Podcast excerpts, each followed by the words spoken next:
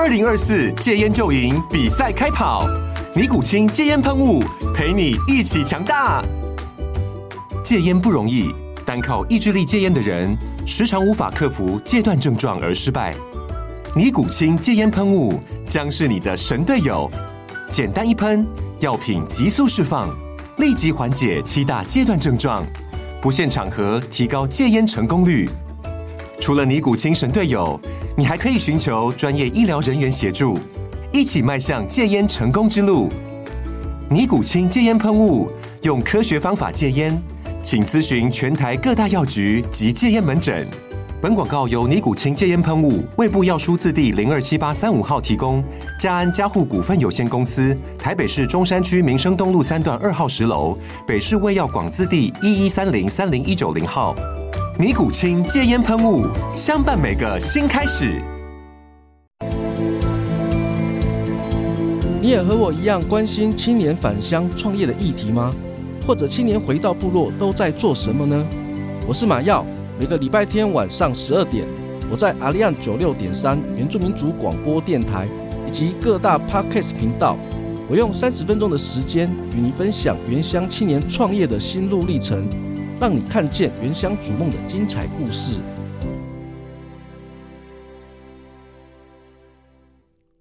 您现在收听的是阿利安九六点三原住民族广播电台，欢迎收听青年返乡。Are you ready？大家好，我是节目主持人马耀及马耀嘎姑。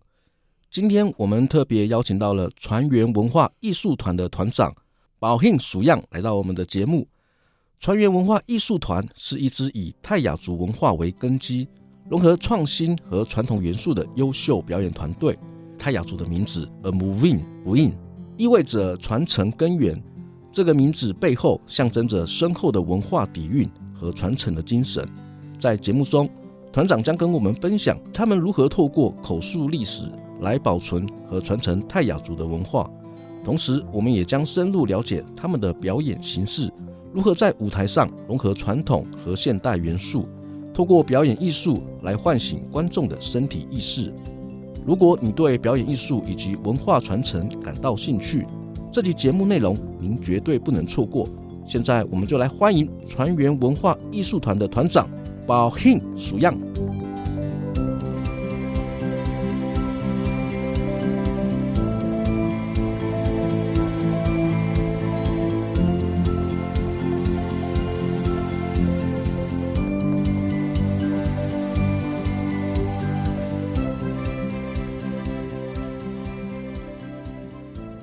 罗卡西木瓜拉拉罗木嘎宝庆鼠样，高雄归进苗栗美巴嘎阿浪，各位听众朋友们，大家晚安，我是来自苗栗泰安的宝庆属样，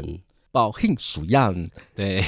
可不可以简要介绍一下我们船员文化艺术团的成立的背景跟我们的团队的使命？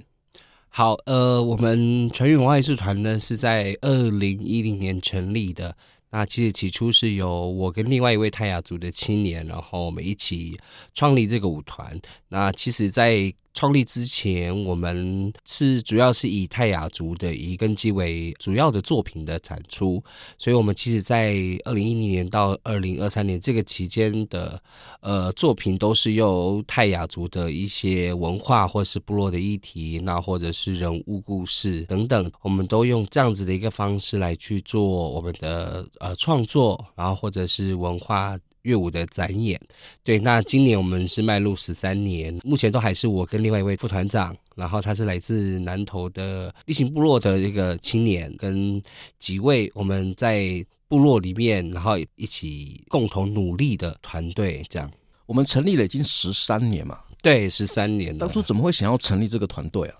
呃，其实要回到，就是说，因为其实我从我从小是对于表演、对于唱歌是充满一个非常喜欢的，然后曾经也有明星梦这件事情啦。但是，但是发现好像明星梦对我来讲，或者是说只是单纯的唱歌跳舞这件事情，好像很容易，就比较单纯想说，哦，那我可以。可以就是呃自己组一个团，呃应该说回到我在高中的时候是其实是在九族文化村工作，然后在里面做文化工作者，然后当兵退伍之后，跑到台北的艺术团协助，协助之后，其实。就是感觉到说，好像都在帮别人做事，然后可能都在学习其他族群的文化，似乎对于自己的这个族群文化不是很了解。然后什么叫文化，什么叫泰雅族，我我可能还不知道。所以我们在二零一零年成立的时候，就希望可以从泰雅族的这个文化乐舞去发展。对，然后我们就其实召集了一群年轻人，我部落的年轻人，然后一起来成立这个舞团。那因为其实开始草创期的时候，我们其实就是。跟一般的这个艺术团队，就是跳一些大家都看过的，比如说观光乐舞，或者是你呃大家跳的，我们也跟着跳模仿型的这个乐舞。然后一直到其实两三年之后，发现其实团队的定位跟方向很不明确，然后不知道接下来要怎么走，所以我们中间有休息了大概一两年，然后开始回到自己的部落跟自己的族群，然后去探讨说为什么我们想要做。呃，文化艺术这件事情，所以我们就停下来了，等于是重新思考之后，又回到部落里面去做呃这个文化的采集，然后跟部落耆老那个学习文化，一路上这样子就是跌跌撞撞，然后到二零一七年的时候，我们就就开始让。这个表演，或者是让文化进入到展演舞台这件事情，然后走跨域，或者是走这个呃各种不一样的展演形式，然后来推出每一年我们比较固定的一个制作的演出。这样，我们在这十三年当中这样做下来，其实发现我们好像要做的事情不是只有所谓的唱歌跳舞这件事情，嗯，还有更大的任务。对，感然后做起来感觉上哦，原来我其实在。除了这个唱歌跳舞以外的这个背后，还有更多事情要去做。所以，其实我们团队在虽然真的表演或者做艺术的呃这些工作者们非常辛苦，然后也可能没有办法去维持你的生活经济。可是，我觉得对于我来讲，我有这个热忱，然后我愿意做这件事情，所以我就把钱看得比较小，会觉得呃这些表演的费用，或者是我们带着团员出去演出这些这些资资金都是。是，这是我们要接下来往下一步走的一个金钱上的来来源。对，其实我这里要回归到我团长都没有提到创团的一个初衷啊，这也就是我们的泰雅族你们取的一个名字。虽然我一直一直不太会念了，呃母呃母印不不不印，对对对，呃母印不印不印不对。这个名称的意义呢，就叫做传承根源，其实以某种程度，它也是找到自己的根，然后并做出传承这件事情。我想请教一下，就是这个名称啊，执行这样十三年，对你们团队带来什么样的一重要性，或者是带来什么样的一个启发？嗯，应该说，我们其实当初在成立舞团的时候，然后我们的团名的命名的方式，其实一般大家都会直接用中文去翻，就直接找一个适合的关键字还是什么。但其实我们是我自己在命名的时候，是先回到部落里面。去征求那个耆老的，就我大伯，就是我们家部落，我们部落的一些长辈，然后寻求这些意见，说我想要做这件事情，那能不能给我们一点方向，还是给我们能不能给我们一个很好的名字？所以他其实就讲了“呃母会不应”这件这个这个字，然后“呃母会不应”的意思就是“呃母会是传承，然后根源”，因为我们的。长辈觉得我们在做文化传承这件事情，虽然是用一个动态的呃视觉表演的方式去做传承，但是也是一个传承的机会啦，跟方式。所以他认为我们这件事情是非常重要的，所以他就帮我们取了 “AMUVI 不应”，然后传承根源的意思。那这是我们团命名的。但是其实，在像就像我刚刚提到的是说，我们在前几年都只是一个单纯的表演，然后让别人呃就是。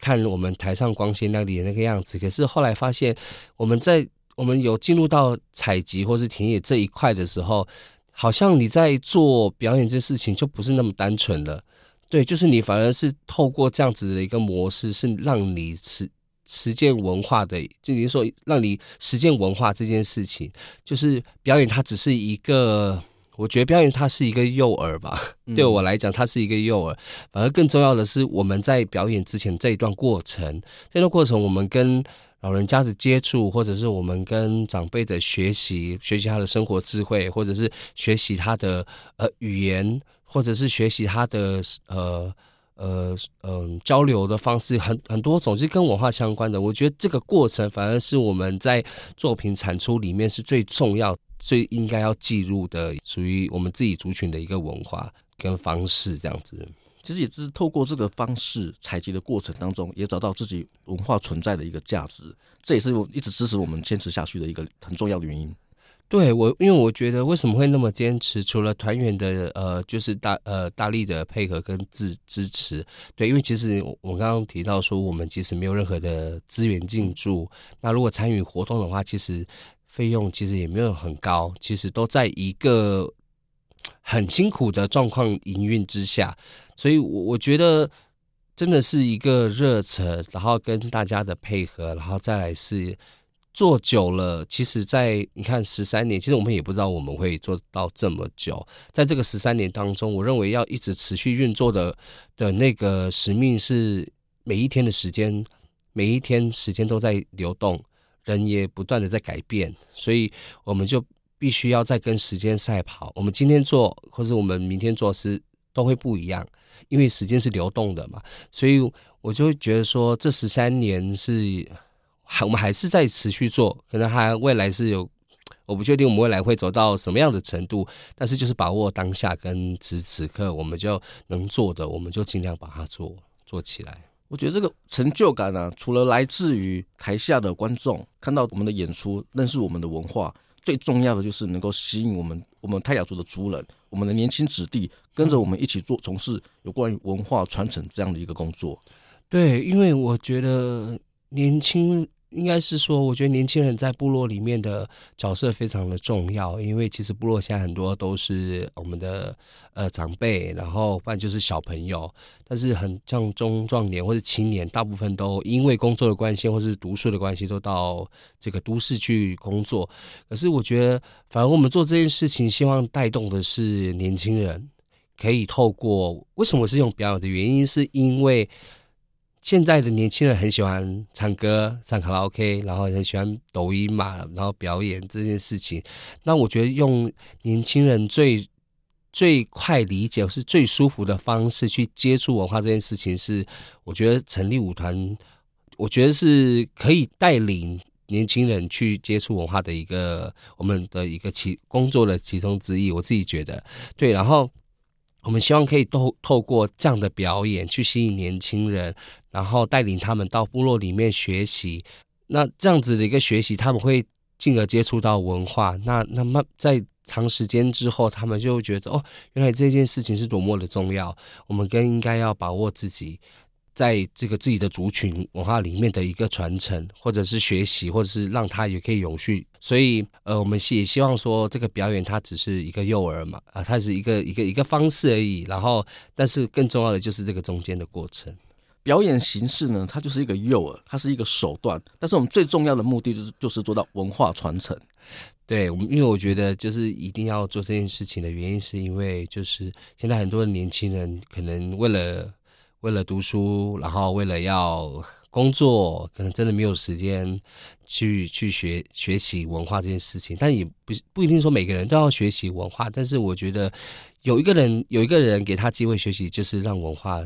有机会再被传承。对，OK。那我们今天的访谈，这是我们有一个非常重要的一个任务啊，就是我们的船员文化艺术团，我们在九月十六号在苗栗县苗北艺文中心，我们会举办我们的二零二三苗北新势力的经典重现源流。那我想请教一下，其中经典重现源流这个主题啊，跟我们故事的背后的灵感是什么？可不可以请我们的团长也跟我们听众分享一下？这个演出是。我们在今年就是有申请这个杰出演艺团队，地方的杰出演艺团队，然后他每年也是算我们舞团的一个很大的制作，所以我们必须每年都要有一个作品，然后一个主题产生。那今年其实很多很多的很多的一些时间上的关系，或者是很多原因，所以其实我们在短时间内。包含我自己在读书，所以包含团队最近可能因为疫情之后的营运的这个一个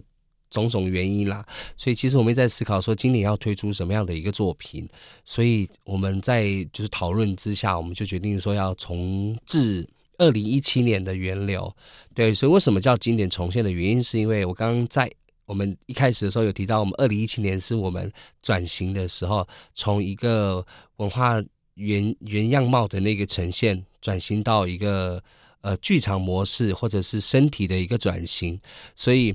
我我觉得那那一年对我们来讲是我们的呃一个新的尝试。所以我们重置这个二零一七年是的原因，是因为二零一七年到二零二三年这个六年的时间，其实台。台湾或者是回到这个整个世界发生了很多事情。那如果回到我们人的话，其实也因为疫情的关系，不管是在人的交流上面，或者是身体上的改变，或者是说我们的环境上的影响，等等等等这些，我觉得这六年给我们有很大很大的影响力。就是我觉得影响我们在不管在营运上有很大的一个困困境这样子。所以我觉得我们这二零一七年。的一个转型，再回到二零二三年做重现这件事情的时候，探讨的好像就不太一样了。探讨的就是回到我们自己人，我们自己团队，我们人的身体，我们团队的这个身体的这个本质的改变，对于他在这个六年当中的一个生活的感受跟这个生活的领悟，然后去做一个我们今年想要呃救治，算是新，我觉得算是新作啦，对新作的这个。经典重现源流这个作品，因为在二零一七年这个版本，它其实在讲的是呃泰雅族比较大大的大就是迁徙这件事情，对比较文化符码的部分。那今年呢，我们就回到说当代的泰雅族人的生活的一个反应。经典重现源流，其实某种程度也是在呈现你们经过这段时间的一种蜕变，一种成长。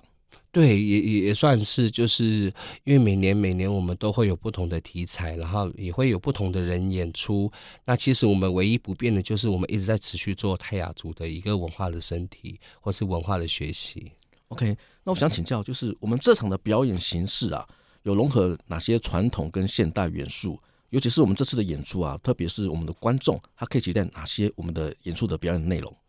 呃，我觉得如果有来看过船员的作品的话，其实大家都可以知道，我们其实就是呃呃呈现的方式有两种，一种就是部落的声音，我们就完完整的呈现出来，然后可是比较不不一样的是，都是一群年轻人，然后去完成这件事情，然后。里面其中可能也有是不是泰雅族的，也有其他族群的。对，那如果像在这种剧场的大型表演的话，我们都还是保有那个传统的那个核心在里面。可是今年比较不一样的的是，我们从一个规模大的的这个演出到规模缩小，然后我们希望可以探讨的是。我们这个泰雅族人，我是泰雅族人，我我活我在这个当下的生活的一个反应。那我们从不管是从族语的角度，或者是从我们当代生活的角度，或者是从部落里面生活的一个角度去看待，在这个六年，二零一七年到二零二三年，我们怎么去怎么去呃回应这个社会，就是。我们发生了什么？然后是什么让我们改变了我们的生活习惯？我觉得最大的是，就是我们今年的这个，它不会是呃，也没有到很，应该说都是从由自己的身体的肢体创作去做呃舞作的一个呈现。作为我们泰雅族文化的代表，你觉得啊，文化传承对你个人跟团队有什么样的特别的意义跟价值吗？尤其是你们是怎么样是透过我们口述历史传承我们的泰雅族文化？嗯、我觉得我不敢说我们团队就是做到文化保存，或者是做到文化研究这件事情可以做得非常非常的呃厉害，还是非常非常的专业。可是我觉得这是我们这个时代的年轻人用的方式。我觉得每一个时代都有不同世代的年轻人去面对于文化学习这件事情的方式。可是我们是以一个动态的表演，那我觉得其实。就是回到部落里面，就是学习，然后学习到了，把它整理，然后记录下来。那我觉得演出呈现这件事情，它就是一个呃方法方式。对，那我觉得对于我们来讲，我们没有要把把团队当做是一个，比如说文化保存团队，嗯，对，或者是文化研究团队，并不是。我觉得其实就是就是不断的回到部落里面去学习学习，只是说这些学习的东西，我们或许是可以把它当做一种记录，然后或许是把它当做是一种可以交给下一个我们团队的下一代，然后让这个文化是它是在不同的时期的时候是可以，不管是歌或者是不管是一些生活智慧，可以是一直不断不断的分享给下一个人。我觉得这应该会是我们想要做的事情，对，因为我觉得有想要。保存文化或是学习文化有很多种方式，你可以研究，你可以去做研究嘛，可以出书，那你也可以去做绘本，很多很多种。但是我们是用表演的方式，对，那但是表演的方式，它在前面最重要就是我们我刚刚讲的就是到部落里面的这个过程。我们一直在讲文化传承啊，好像这件事情是一件非常艰难的一件事情，而且不有趣，因为做研究啊，可能就是一件不有趣。可是我们团长，我们就是透过我们表演的形式。表演创作的过程当中，也让我们更多的年轻人，我们会有一种相同的一种成就，一种荣誉感，然后他们就会愿意去投入在这个领域，就不是我们所谓的刚提到的，哇，就是做文化传承、做研究啊，这么不有趣的事情。嗯，我觉得其实说荣誉感，我觉得反而应该说是一种，我们做这件事情是要让年轻人可以知道说，哦，原来原来做这件事情是有温度的，然后是有可以让。我们的自信心增加的，可以让大家知道说，原来我们自己的族群是有多么多么的百年来的脉络所影响，或者是所赋予的一个非常重要的那个核心价值。所以我觉得，反而是这样子会对我们来讲，是我们站在舞台上，或是我们在做这件事，反而比较重要，比比较比较好去说服大家的一个方式。这是所谓的身份的自我的认同，因为我们对我们自己非常认同，所以我对我做我们的文化，我会感觉到非常的有自信。对啊，对啊，因为其实我觉得学什么都还是要回到他的那个呃脉络里面去学习，你这样学习，你才不会是一个空壳，反而是你学习到了他的这个精髓，你很了解到了之后，反而你表现出来的东西是有温度的，而且是可以感动人家的。对，嗯，我们的节目叫做青年版乡。请教您，就是您如何看待我们青年返乡创业啦，或者是青年回到部落对文化传承的贡献？嗯，我觉得应该先谈的就是返乡这件事情。就是我自己其实从小就在部落里面长大，对，然后也真的也是因为读书，然后就到外县市去去去读书，然后成立舞团也是也是在苗栗成立的。那也因为地方的关系，所以。可能资源没有很多，所以我就必须要到外县市去运作。对，可是在这个之间，我还是就是跟部落都还是有连接的，对，没没有断过这样子。然后我觉得青年返乡这件事情，因为我觉得现在部落来讲，年轻人是一件很重要的事情。年轻人他可以可以让整个部落是可以活络起来的。那我觉得返乡这件事情对于我来讲，我会觉得。年轻人的这样子回去的一个方式，真的就是要要思考说，我回去我要做什么？因为其实真的，我们像我们泰雅族，我们住的地方就是比较可能海拔八百或者更高以上，就是说回去要思考的是，我我能做什么？我能带给部落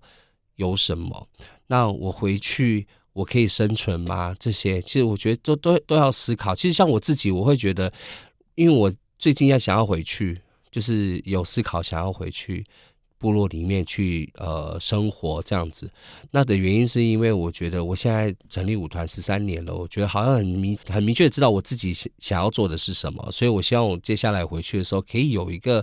呃回去部落里面去发展一个我自己的小空间，然后可以去带领部落的小朋友或者是老人家，然后用我的专业。然后可以去创造一些空间，让他们有一个不一样的生活的体验。对，那这我这是我自己对于我自己的青年返乡这件事情。那我觉得要创业的话，好像是一件很讲创业是一件很辛苦的事情，是因为你创业你必须要有资金，对，你要资金，那你要有一些比较可能呃商业模式的想法。但是回到部落能做什么？其实很多部落都在推观光，很多部落都在推呃产业，很多部落。都在推各种各种怎么导览的，可是我觉得像呃，我觉得有些部落里面，他就是因为有些很多年轻人回去创业，可是不知道怎么做的时候，就会很容易放弃。对，很容易放弃。可是我就会觉得很可惜。可是我觉得最重要的事情就是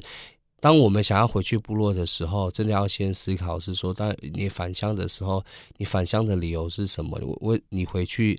还是说你只是单纯就真的就很退休了，回去了，然后去去部落里面呃休息，回家休息，可能就回回家了，不是回家去，就是回家。可是如果我觉得青年返乡这件事，这个这个议题对于我来讲，我会觉得呃最重要的是你在外面学成了。你希望可以带给部落什么？这个我觉得这个是很重要，就自己要先想好。就像我能我的专业能带给部落什么？不是每个人都像我们有这么大的抱负，想要回去帮部落这件事情。因为很现实的，就是我们要先谈到生活嘛，对。但是在一个生活的稳定之下，你有余力。你有这样专业可以去协助部落，我觉得这个都是青年返乡很好的一个一个方式。我觉得要投入什么都可以，你要投入农业，你要投入艺术，你要投入或者是语言或者文化研究这些，我觉得都可以，都可以。因为只要有年轻人在部落里面，我觉得这个部落它就会。会有很好很好的一个互动模式，那它就会越来越活络。那如果没有年轻人在部落的时候，这部落就会就会就好像少了什么一样。对，所以我觉得，其实现在现在这几年来看，其实蛮多年轻人都想要回乡，然后也有很多很好的案例，就回去部落里面带动部落。我觉得这个都是一个很好的一个借鉴，就大家都可以去看这些年轻人他们怎么做，然后可以让。部落里面可以有很好的发展，然后也可以达到一些呃文化永续这件事情。说到永续这件事情啊，就是我们回到部落一定会要有我们的经经济能力的一个基础。那这个部分呢，我就想要请教我们的 团长，因为我们近期我们的表演嘛也即将要召开了，那我想请可不可以请我们的在节目的最后，请我们团长一个分享一下我们船员文化艺术团近期呢有哪些相关的一些活动？以及我们的观众可以从哪些管道认识我们船员，以及相关的一些报名资讯？节目的最后，跟我们的听众也来分享一下。近期就是九月十六号的演出，然后这是我们团队年度最大的一个作品，然后它是在九月十六号的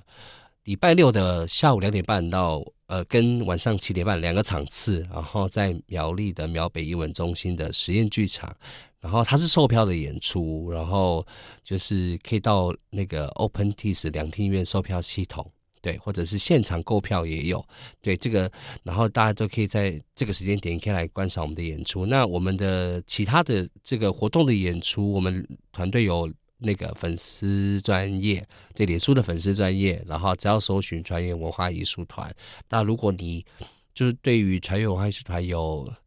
期待或者是有向往的话，也可以随时的加入我们，因为其实我觉得我们在这十三年当中培训了非常多呃年轻人，对，然后我们其实也没有特别的限制，说呃加入船员的条件是什么，只要你有那一颗热忱的心，而不是三分钟热度，就你知道那一颗。那一颗热忱的心的话，你随时都可以加入船员。船员有很多不同族群的人，我觉得大家都会问说：“哎，那那那些不同族群的学泰雅族泰雅族的，不会很奇怪吗？还是什么 什么理什么理由？”但是我觉得，其实要告诉大家，就是我觉得学不同族群或是来到船员这件事情是来学方法。那你只要学会这些方法之后，你可以运用到你自己，甚至你可以运用到你回去部落的时候，可以运用到你的部落。我觉得这是比较重要的。好的，今天这一集呢，我们就先录到这里。如果你喜欢我们的节目，欢迎您到各大 Podcast 频道按下订阅，或加入青年返乡 Are You Ready 的粉丝专业，